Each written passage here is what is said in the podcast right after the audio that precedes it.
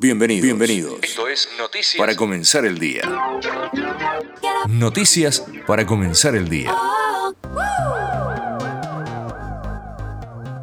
Finalmente llegó la lluvia a Capital y a la provincia de Buenos Aires. Pese a eso, la temperatura casi no bajó y los cortes de energía siguieron de la misma manera. Así durante el día un promedio de 100.000 usuarios padecieron no solo las altas temperaturas, sino que estar sin luz y sin agua. Por ese motivo, los vecinos renovaron sus protestas en distintos barrios porteños por la falta de luz. Los conflictos se originaron en los barrios de Floresta, Caballito, Parque de los Patricios, Lugano y Mataderos, entre otros, para protestar por la falta de energía.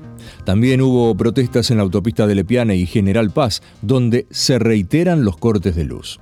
El gobierno va a denunciar hoy a Edesur por delitos de malversación, fraude en perjuicio de la administración pública y abandono de persona.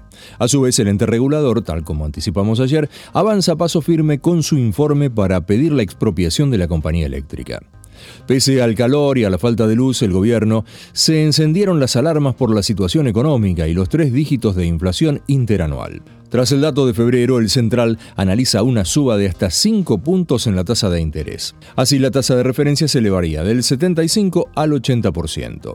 Esa es una de las medidas que analiza Sergio Massa dentro de un paquete que se podría ir anunciando en los próximos días. Las medidas se dividen en dos grandes capítulos. Por un lado apuntan a contener los precios y por el otro los dólares financieros. Mientras tanto, la Secretaría de Comercio Interior analizó el índice de precios que dio a conocer el INDEC llegó a la conclusión que los productos que salieron del programa Precios Justos aumentaron casi el 10% y que los alimentos y bebidas subieron en los cuatro meses del programa una variación del 18,4%. Desde el acero de hoy, IPF aumentó un 3,8% el precio de sus combustibles. Se suma así a Action y Shell, que ya incrementaron sus valores. Se trata del cuarto y último incremento acordado en noviembre pasado entre el gobierno y las petroleras en el marco del programa Precios Justos. El Banco Central sigue vendiendo dólares de las reservas para tratar de contener la suba de la divisa. El rojo del mes ya supera los 600 millones de dólares y en el año está en unos 1.720 millones. Saliendo del tema económico, se profundiza el conflicto con Ecuador.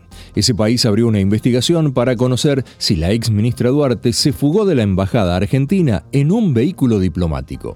La policía ecuatoriana maneja esa hipótesis luego de la huida de la ex ministra de Gobierno de Correa condenada por corrupción.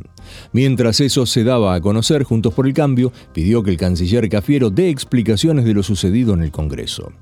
Siguiendo con el gobierno, el presidente será operado de manera ambulatoria el próximo viernes para tratar su hernia de disco. Alberto Fernández comentó que ya tiene antecedentes de haber padecido dolores en la misma zona de su columna hace 16 años y se sometió al mismo tratamiento con resultados muy buenos. El que sigue siendo verborrágico es el ministro de Seguridad. Aníbal Fernández ya había criticado a Máximo Kirchner y al Cuervo Larroque y ahora le tocó el turno a la vicepresidenta. Aseguró que Cristina Kirchner no está proscripta pese a lo que dicen sus propios copartidarios. El ministro de Seguridad se refirió a la situación judicial de Cristina y al fallo de primera instancia que la condenó por administración fraudulenta en la obra pública durante su gestión. Hablando de la situación judicial, la justicia determinó que Ricardo Jaime sea excarcelado. El exministro de Transporte del Kirchnerismo presentaba hipertensión arterial esencial y padece graves problemas de salud. En tanto, las cámaras federales de todo el país dieron un fuerte respaldo a la Corte Suprema. Hubo reclamos al Poder Ejecutivo, al Senado y al Consejo de la Magistratura para cubrir juzgados y proteger a jueces y fiscales con la crítica situación de Santa Fe como prioridad. Por su parte, Juntos por el Cambio denunció al juez Alejo Ramos Padilla ante el Consejo de la Magistratura. Los diputados Negri, López y Tonelli pidieron la destitución del magistrado acusándolo de haber mentido en la Comisión de Juicio Político que investiga a la Corte. 2023, año de elecciones. Gerardo Morales lanzó su precandidatura a presidente por el radicalismo dentro de Juntos por el Cambio. Lo hizo en el Teatro Gran Rex ante la militancia radical donde prometió dar vuelta al país. Por el oficialismo, a las heladeras que repartió ayer el intendente de Avellaneda, su colega de Ensenada Mario Seco, anunció la colocación de ventiladores en las escuelas de la localidad. Hasta ahí todo bien. Pero las críticas fueron por el insólito mensaje que escribió en sus redes sociales, en el que asegura que instalaron equipos de última tecnología en referencia a ventiladores de techo. Ya que hablamos de escuela y de políticos, el gobernador de La Rioja, Ricardo Quintela, se enfrentó con un grupo de docentes que se congregaron para reclamar por un aumento salarial, a quienes tildó de vagos de mierda. Ramón Díaz llegó a última hora de la noche a la Argentina desde Arabia Saudita. Lo hizo tras el accidente de su hijo donde murió su nuera y el conductor del otro automóvil.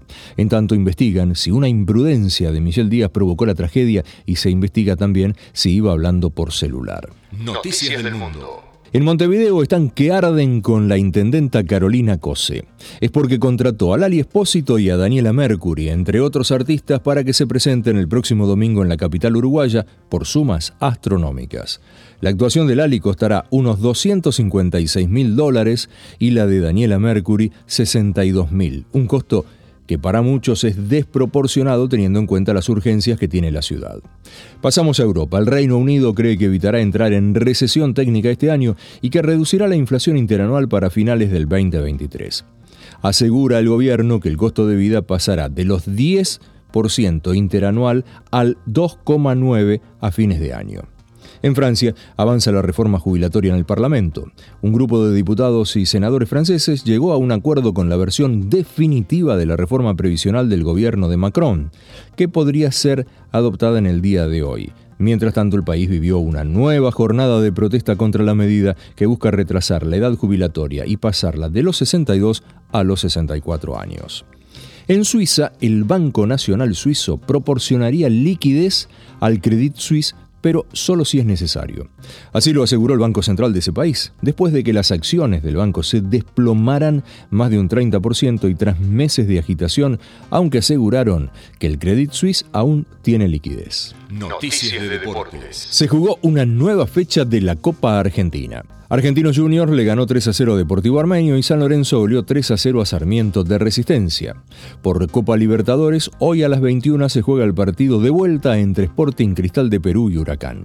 Hoy comienza la venta de entradas para el partido Argentina-Panamá del jueves 23 de marzo.